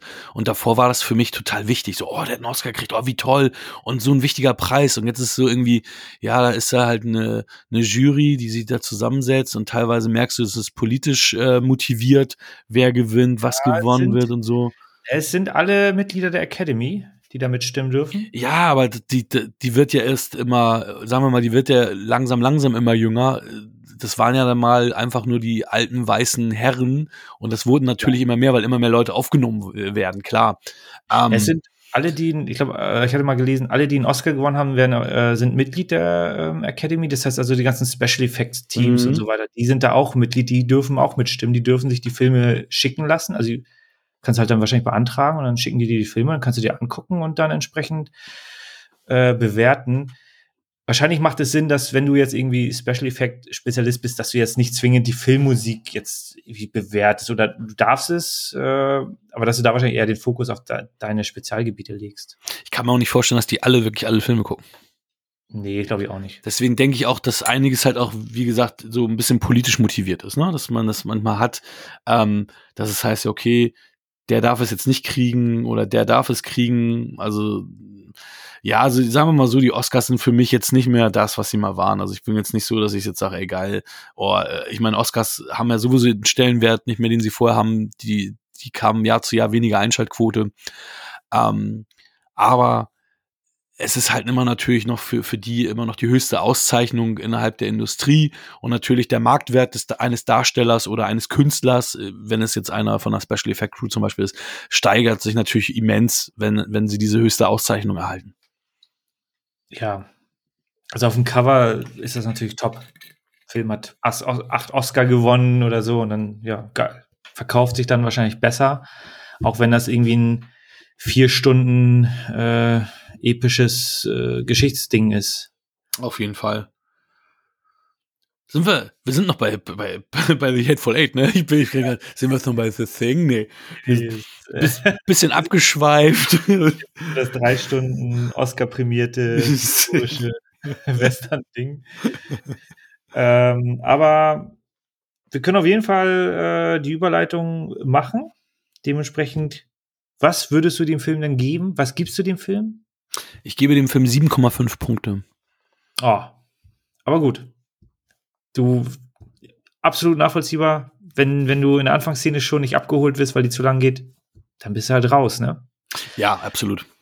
Ja. Das, das, also ich finde, ähm, ich finde den Film einen Punkt besser. Ich gebe dem neun Punkte. Äh, was fehlt noch zu den zehn Punkten? Äh, ich fand die Rückblende, du weißt, ich mag nicht so gerne Rückblenden. Mhm. Tarantino macht das gerne. äh, aber ich fand genau diese Rückblendenszene, wo, wo die im ähm, Minis Miederwarenladen sind, die fand ich nicht ganz so gut.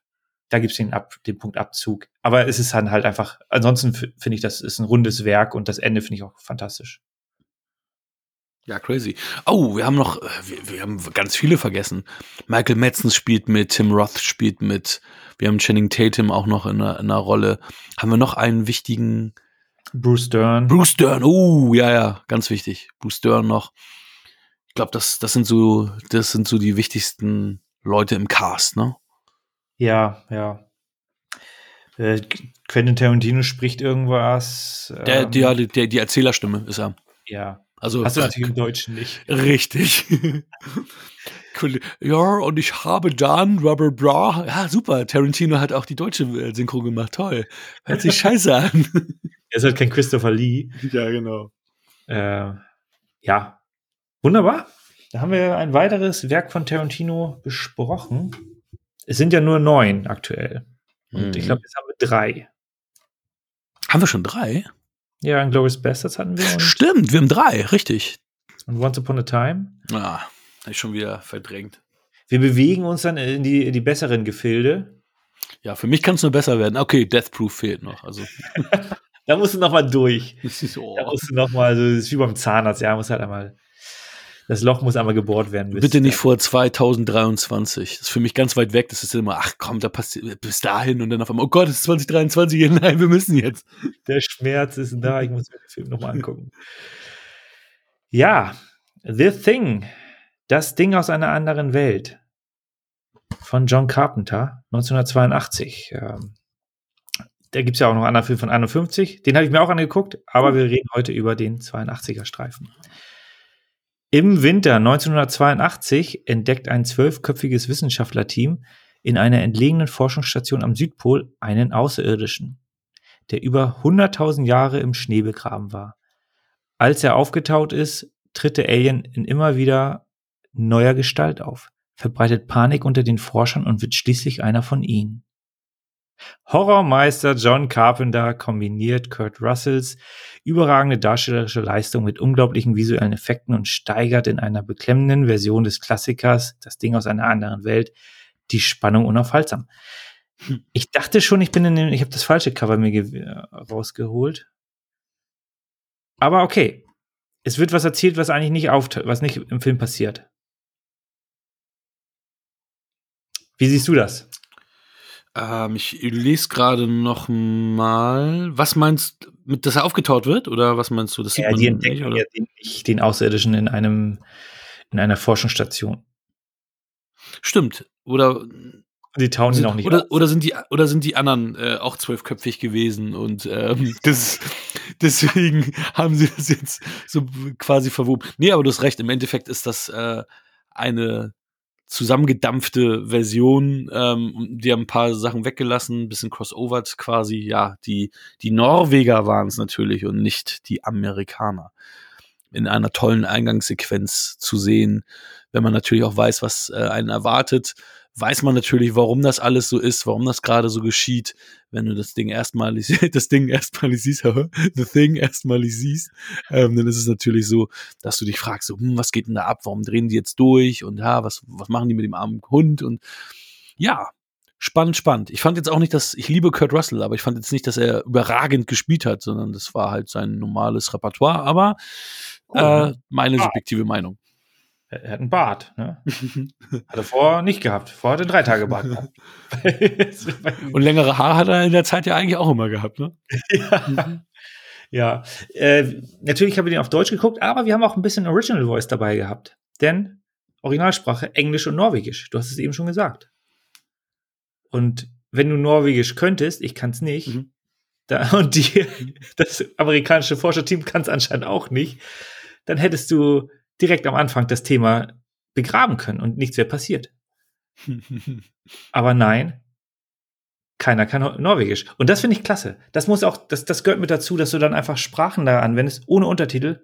Du verstehst es einfach nicht, du weißt nicht, was los ist. Ja. Und dann bist du halt der, der Depp, der nicht weiß, was, was der andere wollte. Und dann erschießt du den einfach.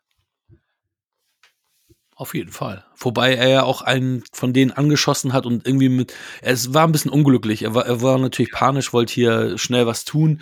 Aber es ist natürlich unglücklich, wenn du da mit der gezückten Waffe da rumläufst, einen der anderen anschießt und muss sich nicht wundern, wenn dann der vermeintliche Hauptprotagonist, ähm, der Oberste dort, den schön ins Auge schießt. Ja. Das ist auch wunderbar.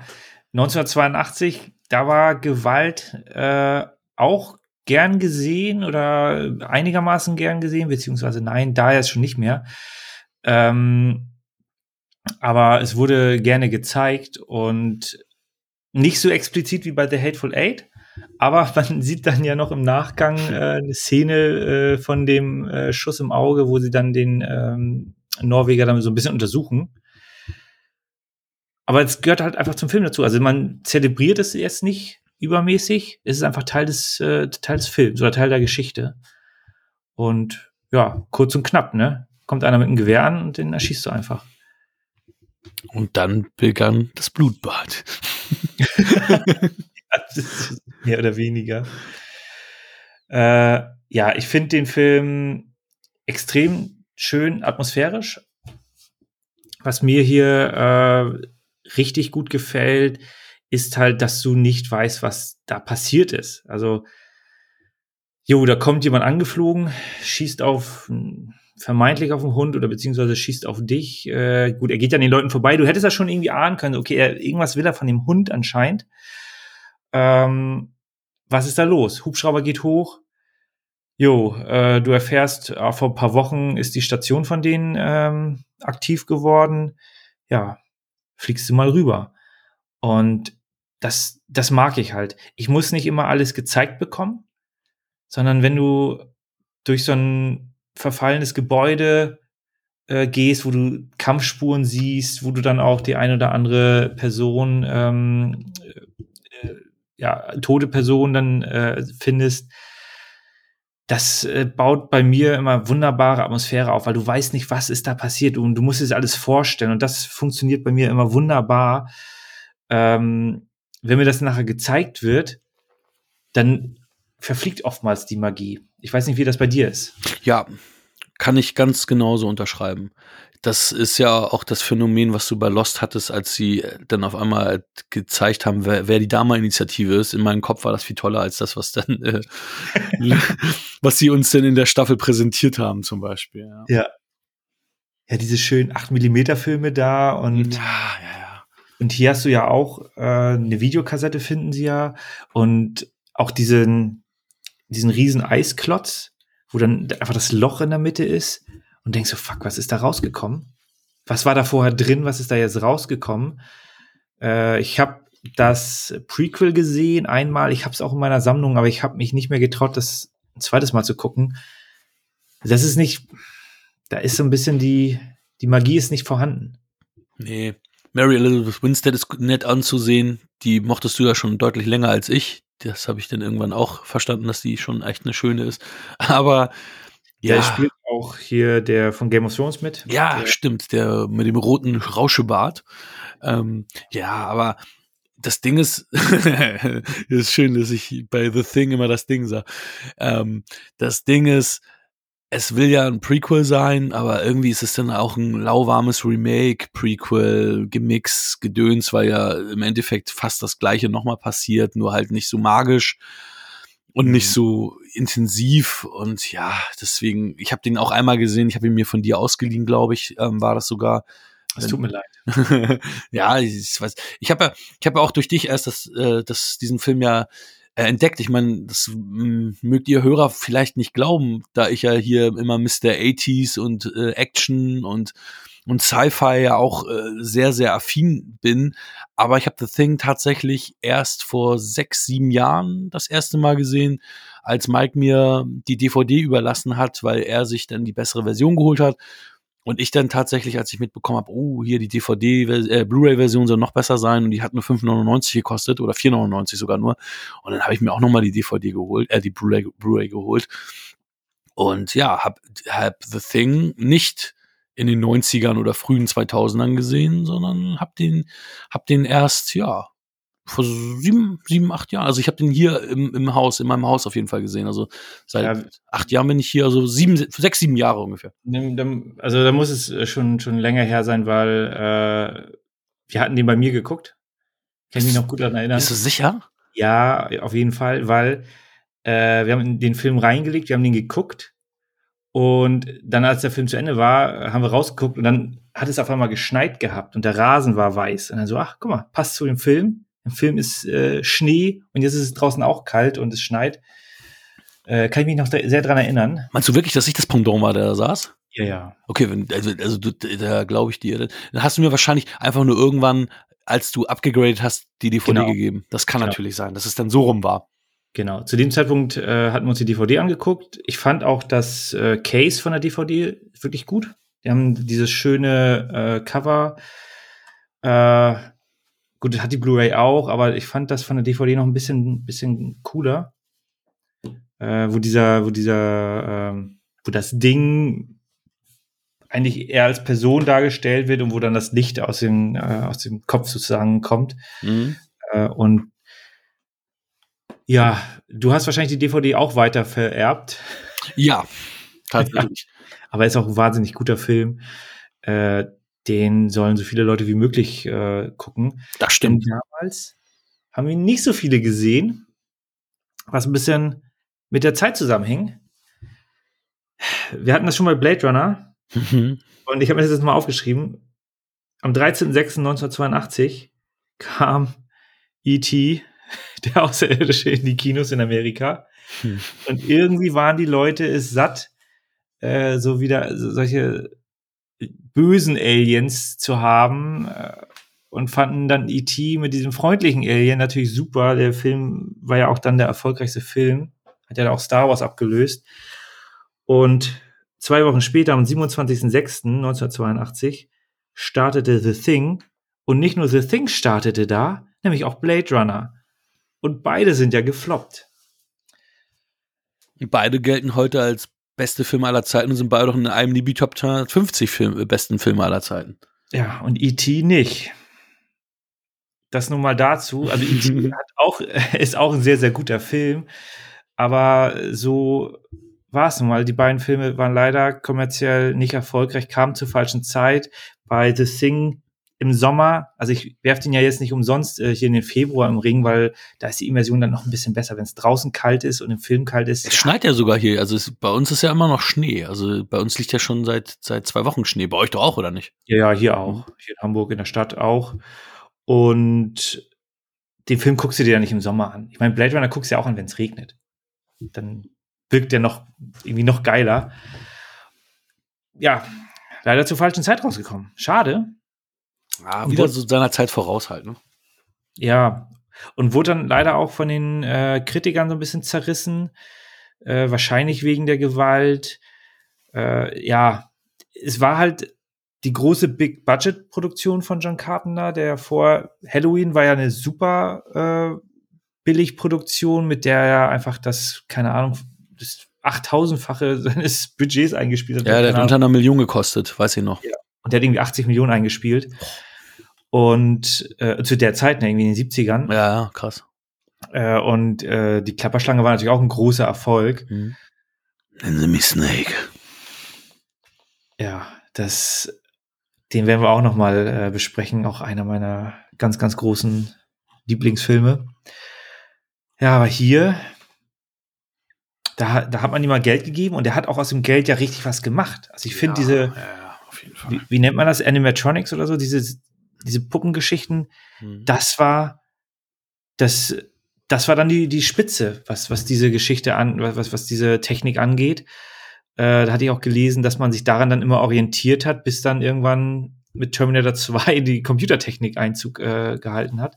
Mhm. Also der hat technisch und ich finde, das sieht immer noch richtig gut aus. Ja, absolut, absolut.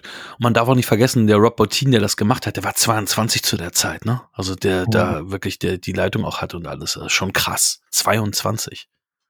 Ich finde auch von, von der, ähm, von der Schnelligkeit, wie das be sich bewegt und so, optimal. Also ich muss nicht immer die extrem hektischen Szenen haben, wenn er etwas langsam von A nach B wandelt, da denkst du auch so, okay, was passiert da gerade?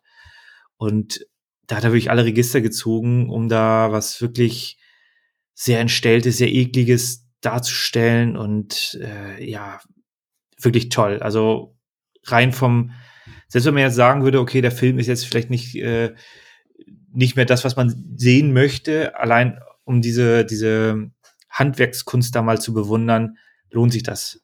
Ja, aber ich finde auch inhaltlich, ich meine, kein Film hat mir, ähm, oder wenige Filme haben mir dieses Gefühl der Paranoia auch gegeben, von wegen so, oh, wer ist es jetzt und, und wen kann man trauen und irgendwie, hm, ja, weiß ich nicht, äh, der macht jetzt so verdächtige Bewegungen und der verhält sich verdächtig und, und du, du weißt genau, in dem Moment, was, was, was die Protagonisten empfinden und denken. Du hast auch dieses Un Unwohlsein, dieses, diese Paranoia, dieses Misstrauen. Ähm, einiges hat mich erstmalig tatsächlich so an Alien erinnert, wo ich dachte so, Mensch, mhm. irgendwie ist die Prämisse auch, alle sind auf engen Raum und so und wie es alles gerade abläuft, bisschen Alien-like. Aber das ist mir das erste Mal so äh, vorgekommen. Das ist, hatte ich vorher nie das Thema. Ich, ich glaube, es war jetzt auch meine dritte Sichtung. Aber ähm, ja, du hattest es eben bestätigt. Also du hast auch das Gefühl, dass da viel so oder einiges von Alien so von der Grundprämisse ist. Ne? Ja, das ist ja allein so, solche Filme nennt man ja dann irgendwie Monster in the House, hatte ich mal gelesen. Und du hast also einen, einen Raum, den du nicht verlassen kannst. Also du kannst nicht einfach irgendwie ins Auto steigen und wegfahren. Und das konntest du bei Alien auch nicht. Äh, und du hast aber da die Bedrohung äh, in Form eines Monsters äh, überspitzt. Das kann natürlich jedwege Bedrohung sein. Das kann halt auch ein Mörder sein oder was auch immer. Aber du kannst halt den, den das, den Bereich nicht verlassen, weil du persönlich eingeschränkt bist, weil der Raum irgendwie entsprechend äh, so ist. Und da hast du halt äh, Winteranfang, du kommst nicht weg. Mhm. Und dann hast du äh, und dann hast du halt da, ähm, du weißt, da ist was. Du weißt, das Ding hm. ist ein Gestaltenwandler. Und einer ist es. Also bis, bis sie erstmal rausfinden, ne, das, das ist ja auch so, man macht dann da seine, seine Untersuchungen und, und äh, du kannst ja so ein bisschen, kommst ja so langsam drauf, äh, was, was, was geht da ab, aber zu dem Zeitpunkt, äh, die haben ja erstmal in der norwegischen Station haben sie ja was gefunden und das haben sie erstmal mitgebracht. Da war ja diese ganze Hund-Eskalation war ja noch gar nicht. Und da merkst du, okay, da passiert langsam was. Äh, und das wird dann wirklich äh, von der Spannung her eskaliert das ja ins Unermessliche. Das ist richtig gut. Ja, aber was auch, was halt auch noch ähm, so Alien-like ist, ist dieses Thema, dass im Endeffekt die ähm, der Hauptdarsteller oder der um die den es den sich dreht irgendwie nicht der erste in der Nahrungskette oder in der, in der Kommandostruktur ist, sondern eher dritter Platz so mäßig, so wie es auch bei Alien der Fall war. Da war Ripley ja auch äh, zweiter Offizier, glaube ich, war Ripley, ne? Auf, ähm, ja, genau. Sie ist äh, hinterm Captain gewesen, deswegen konnte sie ja das Shot, also hat sie ja den Befehl gegeben, das Shot äh, äh, nicht zu öffnen, wo dann der äh, Vorsicht, Spoiler, der, der Android von, von, der Gesellschaft das natürlich gemacht hat, weil er ja einen anderen Plan hatte. Uiuiui. Ui, ui. Ja, und Veronica Cartwright war, glaube ich, erste Offizierin, ne? Also sie war, also Ripley ist ja dann, und hier ist es ja auch so, ich meine, ähm, Mac ist ja, ist ja der Helikopterpilot und äh, ist, ist ja überhaupt gar nicht derjenige, der eigentlich der, der in der Kommandostruktur ganz weit oben ist. Ne? Das ist halt der Pilot. Aber er ist der erfahrene Pilot, der äh, von allen sehr geschätzt wird, dessen Meinung auch geschätzt wird. Deswegen, äh, wenn es irgendwie um was geht, dann guckt man schon zu ihm. Äh, also es ist ja in Form der einen Szene, wo dann gesagt wird, ja, dann fliege ich sie dahin halt hin. Und also, nee, nee, das macht, das machen sie nicht. Mhm. McGreedy, mhm. brauchen Sie mal. ja, aber es ist auch ein super, es ist ein super Zeitpunkt, wann du es auch gewählt hast, weil Wilford Brimley, der ja hier den Blair gespielt hat, der ist ja im letzten Jahr auch verstorben. Also können wir ihn noch mal ein bisschen ehren. Ähm, 85 Jahre ist er geworden. Mhm. Und äh, ja, also ich hatte Richard Masur, der, der spielte in dieser S-Verfilmung auch mit, in, in der, also in der ersten, ne, in dieser, deswegen kannte ich den, der, das ist der, der den Clark spielt. Ähm, den hatte ich, glaube ich, sonst auch nicht großartig gesehen. Und äh, Keith David hat er hier ja. sogar sein Debüt gegeben. Den, ich weiß noch, der ist mir erstmalig bei Verrückt nach Mary aufgefallen, als er der, den Stiefvater von Mary gespielt hat. Und äh, seitdem ja in unzähligen Filmen äh, gesehen, Requiem for a Dream und was nicht alles. Ne? Also der ist ja auch mittlerweile auch nicht mehr wegzudenken aus der Filmlandschaft. Über Sie leben hat er ja auch mit John Carpenter ja, zusammengearbeitet. Ja, ja. Auch äh, ja, ein schöner Film, weil der natürlich eine, eine, ein schönes Setting hat, schönes Thema. Ja, also eine wirklich gute Zusammensetzung. Erstmal nicht ganz so bekannte Gesichter, aber Kurt Russell natürlich. Ich meine, John Carpenter ist ja auch einer der, der ähm, nicht so gerne neue Leute um sich hat und arbeitet deswegen gerne mit den gleichen Leuten. Und mit John Carpenter hat er da ja schon das dritte Mal zusammengearbeitet. Kurt Russell? Mit Kurt Russell, ja, Entschuldigung. mit sich selber hat er öfter, glaube ich, zusammengearbeitet. Ja. Und ja, eine, eine wirklich gute Zusammensetzung. Es gibt auch nur eine weibliche Präsenz. das hat auch seine, seine damalige Ehefrau dann äh, eingesprochen, nämlich den, den Schachcomputer. Äh, also, das war ja damals so, so Hype, oh, Computer muss dann sprechen. Ja, ja, ja. Wargames und keine Ahnung, wo das überall. Aber Adrienne Barbeau hat, glaube ich, auch in The Fog mitgespielt, ne? Das ja, ist ja genau. die, genau. Aber ich habe auch gelesen, ähm, ja, dass. Klapperschlange, glaube ich, auch. Stimmt, ja, ja, und auf jeden Fall, auf jeden Fall. Nee, aber eigentlich sollte ja auch ein Castmitglied weiblich sein. Die Darstellung ist aber schwanger geworden und dann haben sie es mit einem männlichen besetzt, die Rolle, wieder nachbesetzt. Also der gute Wille war da, dass der Cast diverser sein sollte. ja, ich fand's jetzt, äh, ich fand's jetzt nicht schlimm, weil die Zusammensetzung der Charaktere passt halt wirklich gut. Du hast ja wirklich viele Leute auf einem Haufen, die sehr, sehr unterschiedlich sind. Und das finde ich halt auch an dieser Art von Film auch gut. Die nehmen sich gewisse Zeit, also es, es, reicht ja teilweise, es reichen teilweise wirklich kurze Szenen, wo dann der eine sich einen Joint anzündet und sich dann die nächste Videokassette reinzieht äh, mit seinem Kumpel, um halt so Charaktere dann auch ähm, ja äh, zu schärfen. Natürlich ist es dann so ein bisschen Stereotyp. Ne, das, das nimmt sich da, das hast du dann halt in dem äh, Fall. Ähm, aber aktuelle Filme nehmen sich da halt auch nicht die Zeit, um dann da auszubrechen oder sich dann oder die Charaktere zu entwickeln. Du hast dann da sehr, sehr viele Abziehbildchen von irgendeinem Quatsch und äh, die haben alle dann kein Profil oder und hier hast du mit wenigen Szenen weißt du die Leute einzuordnen. Ja, und ich finde, das reicht auch so. Also von so einer Art Film erwarte ich auch keine tiefere Charakterzeichnung. Und ähm, das ist ja schon so, dass da einige sympathisch dargestellt sind, einige, einige nicht so. Zu einigen hast du kein, kein großes Bild oder keine vorgefertigte Meinung. Ähm, ja, also wir haben es erwähnt, wir müssen es nochmal erwähnen, die Effekte sind halt immer noch wirklich sehr, sehr schön anzusehen. Ich weiß nicht, wie ein 18-Jähriger, 19-Jähriger das, äh, das empfindet, aber ich finde die Dinger, also das sieht immer noch top aus. Ich bin auch äh, verwundert, warum äh, die FSK den Film von 18 auf 16 runtergestuft hat. Also ich finde, dass die Szenen auch immer noch sehr intensiv sind und auch echt schon, ja, echt schon beinhart sind. Ne? Wenn man denkt, der ist jetzt äh, auf einer Stufe mit Alien von, von der ähm, Altersfreigabe her, der haut da schon noch ein bisschen mehr rein und ist auch schon ein bisschen, äh, was bisschen viel furchterregender, was das ganze, ganze Spektrum da angeht. Also ich finde den immer noch sehr hart. Ja, er war ja sogar indiziert. Also ja. das ist äh, ja, ich finde auch, nur weil die Sehgewohnheit eine andere ist, äh, klar, du hast jetzt keine äh, Köpfe, die zerplatzen, ähm, aber im Grunde das, was am ekligsten ist, sind natürlich die Szenen mit den, äh, mit diesen ja, deformierten Alien-Körpern. Aber gerade das, wahrscheinlich sagt man da, okay, die, die Puppenähnlichkeit ist da äh, klar zu erkennen. Man sieht, dass es nicht echt ist. Vermutlich ist es das. Ich meine, da, da werden ja auch, ähm, sagen wir mal, Körperteile amputiert und also da, da ist schon schon einiges zu sehen. Ne? Also Rochen. ähm, wenn ich so an Total Recall denke, der jetzt ja auch ähm, deindiziert wurde und auch ab 16 freigegeben ist, da ist es halt alles ein bisschen überspitzt und over the top, wo ich sagen kann, okay, hier kann ich eine 16er Freigabe noch nachvollziehen. Hier nicht, nicht so wirklich. Ja, also ich, ich so grundsätzlich bin ich auch bei dir. Aber wer bin ich denn? Wer bin ich denn? Ich habe ja hier nichts zu sagen. Nee, du könntest dich aber bewerben. oh, nee, danke. Das können Ja, die Gurkentruppe weiterhin alleine machen.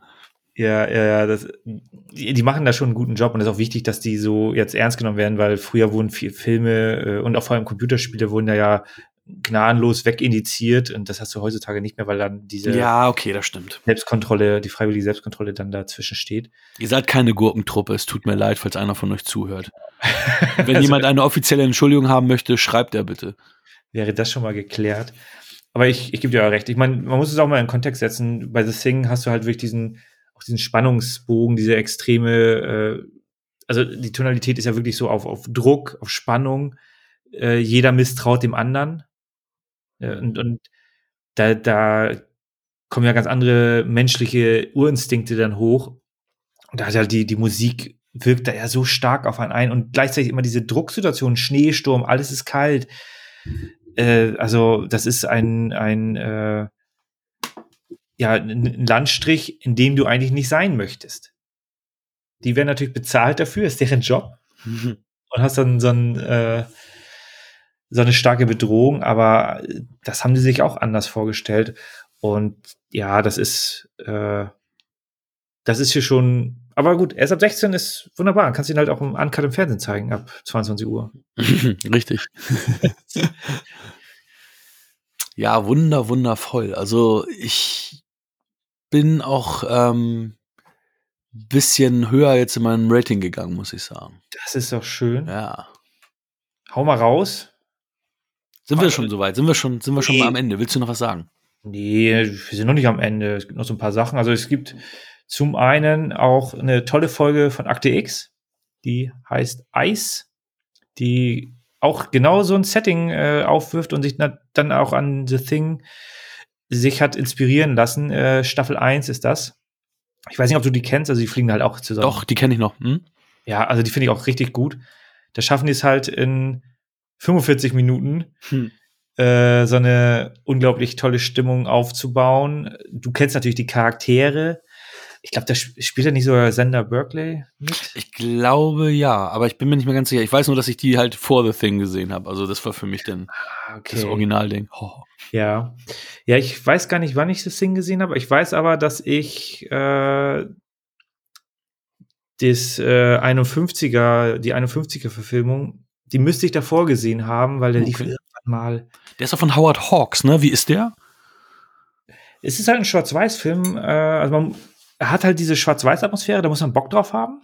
So ein, so ein alter Streifen. Und ich finde ihn wirklich toll. Ich habe mir den jetzt auch noch mal gegeben.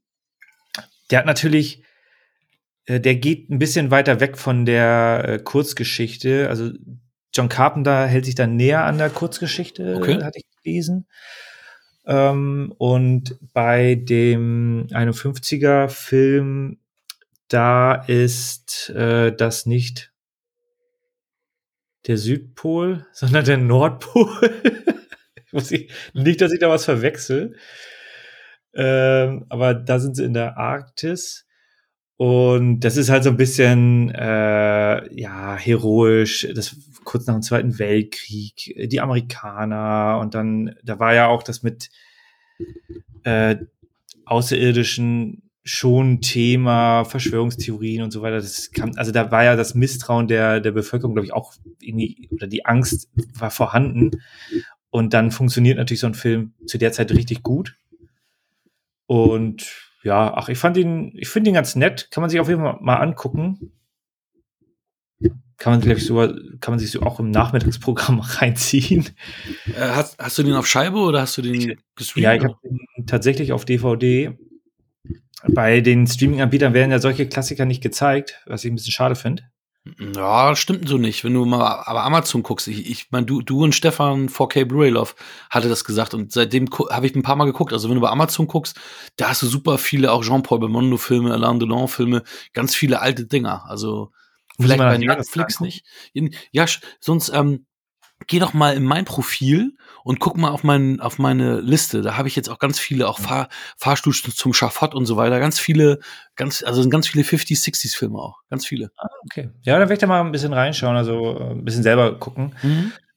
Äh, ja, also der ist auf jeden Fall, wenn man Bock auf einen Schwarz-Weiß-Flair hat, äh, ich, du, du kennst ja hier Nach der liebenden Toten, kennst du? Mhm, klar. Hast du gesehen? Ja, das geht so in dieselbe Richtung von der Atmosphäre her. Ja, den mochte ich sehr gern, muss ich sagen. Also, den hatte ich irgendwann mal im Fernsehen gesehen.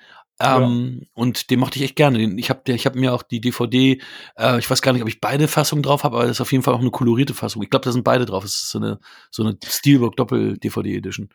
Ja, ich habe da so ein bisschen die Übersicht verloren, weil die haben die ja irgendwie, die haben ja noch zusätzliche Szenen reingebaut und keine Ahnung. Es mhm. ist, äh, aber auch tatsächlich das, äh, die Originalfassung ist halt wirklich toll. Und das, der 51er The Thing ist da so von derselben Atmosphäre. Es hat auch im Schnee. Ne, aber man merkt dann halt auch so den Studiodreh. Ja, ja, klar, klar.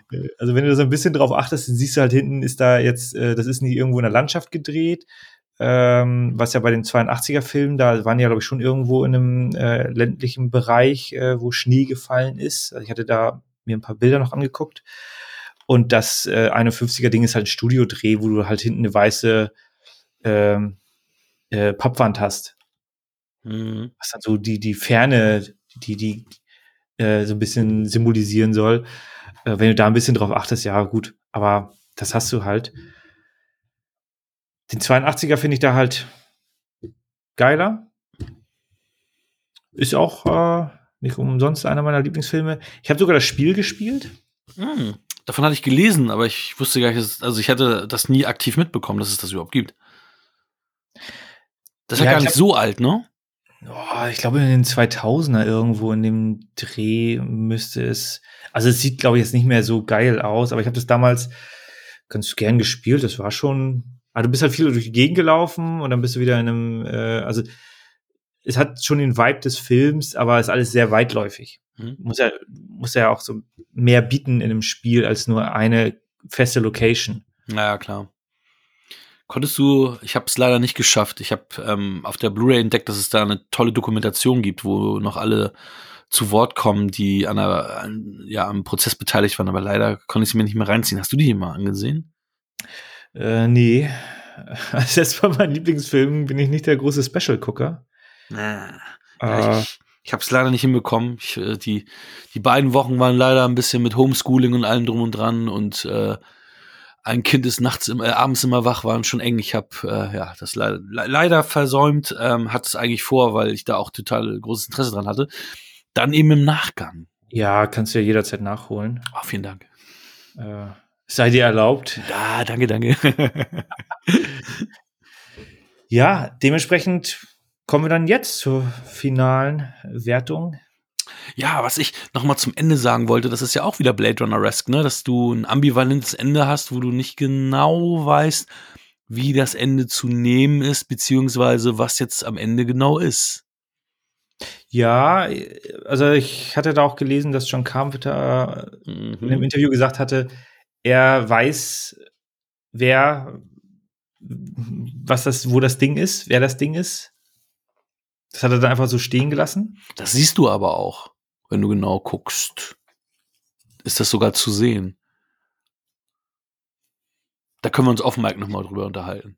Gerne, gerne. Oder, ähm, oder, oder wir machen hier nochmal ein Spoiler-Dings, aber da, da willst du wahrscheinlich kein Kapitel machen, ne? Dann machen, ah, dann, dann, machen, dann machen wir das so, das ist ja sonst wieder eine Verabschiedung und so. Wer The Thing nicht, also das Ende von The Thing nicht gespoilert haben möchte, von dem verabschieden wir uns jetzt Nee, wir müssen erst die Bewertung. Äh, du hast völlig recht, danke. The Thing für mich, Hakan C. Dus. Das C steht für cool. Eine 8. Ja, sehr gut. Es ist äh, IMDb-Maß, ne? Mit äh, 8,2 steht da, glaube ich, drin. Für mich, ja, volle Punktzahl.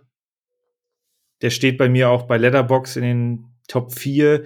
In den Top 4 kannst du natürlich alle möglichen Filme reinpacken. Es gibt so viele gute Filme, aber Ja, das ist einer meiner Lieblingsfilme, der immer wieder funktioniert. Ich gucke mir ihn immer wieder gerne im Winter an. Kann ich aber auch verstehen. Also ich kann verstehen, dass der so hoch bei dir ist. Also es gibt ja manchmal Filme, wo du denkst, ja, wie kann das einer der Lieblingsfilme sein? Ich kann es gut nachvollziehen. Ist ein toller Film.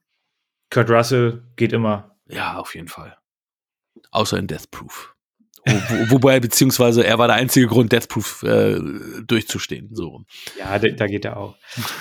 In diesem Sinne, äh, jetzt äh, vielen Dank an alle, die den Mini-Spoiler-Part nicht hören wollen. Ähm, in zwei Wochen, kannst du da schon irgendwas sagen, Hakan? Ja, gerne. In zwei Wochen haben wir einen hochgeschätzten Gast hier, nämlich ähm, wir waren bei denen im Podcast zu Gast, bei deren Geburtstagsfolge ähm, Cinemotions, das ist ein Kinopodcast mit Stefan und Jens. Und Stefan ist hier und bringt zwei fette Blockbuster mit, ja, von einem Mann, der heute eher kontrovers aufgenommen wird, als es damals noch der Fall war. Freut euch auf Stefan vom Cinemotions Kinopodcast. Und bis Super. bald. Also ja, ja, so für diejenigen, die jetzt weg wollen, also jetzt nicht hier abschalten. Ja, genau. Spoiler to the thing. Spoiler, Spoiler. Ja, ähm, ich weiß auch nicht, wie, wie mir das nicht auffallen konnte. Das siehst du. Du hast äh, Kurt Russell und ähm, Keith David ja da sitzen. Mhm. Und Keith David atmet nicht. Die sind mitten draußen. Du siehst Kurt Russell die ganze Zeit ähm. Kondens, einen Kondenswolken. Keith David hat nichts, keinen Atem, keinen Kondenswolken, gar nichts. Und die sind draußen. okay, ist mir nicht aufgefallen. Ich habe fantastisch. Das Muss ist total Hammer. Das der, du musst es dir angucken. Das ist der, ich kriege auch gerade eine Gänsehaut, weil, weil du, du siehst es, die, was er redet, er guckt so nach unten und so weiter und es passiert nichts. Und bei, bei, bei Kurt Russell siehst du die ganze Zeit die Wolken aus dem Mund kommen. Ah, geil, diese Details. Ja, ja. Schon, schon irgendwie zehnmal gesehen, den Film, aber darauf dann nicht geachtet. Super. Also ich hatte da auch ein bisschen äh, gelesen, äh, wo dann auch so Sachen kamen, so ja, das ist hier, das mit dem Alkohol war, war ein Trick, aber nein, er, der Alki Kurt Russell, also McGreedy, der hat ja vorher ansetzen wollen, um was zu trinken. Das war jetzt kein äh, Fake-Zeug, kein, kein äh, Benzin, was er da reingekippt hat und dann, nee. Ähm, okay, das mit dem Atem, ja, super.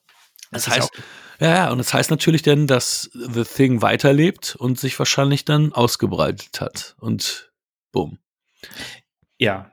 Es ist ja auch ähm, einer von den drei äh, Endzeitfilmen von, von John Carpenter, der hat ja so eine Mhm. mit Die Mächte des Wahnsinns und Prince of äh, Darkness Genau, Prince of Darkness. Die sind auch irgendwann mal dran. mit Alice Cooper. Ja, die, die habe ich auch äh, beide auf Blu-ray hier. Also sehr auch. gerne. Hau sie beide gerne in den Ring. Ich habe die beide auch noch nicht auf Blu-ray geguckt. Ja. Ein Versäumnis. Ja, Ja. in diesem Sinne, vielen lieben Dank, dass ihr wieder eingeschaltet habt und bis zum nächsten Mal. Wir lieben euch. Das war Wir quatschen über Filme. Wir freuen uns über eure Bewertung bei iTunes. Folgt uns auf Instagram und gebt uns gerne Feedback.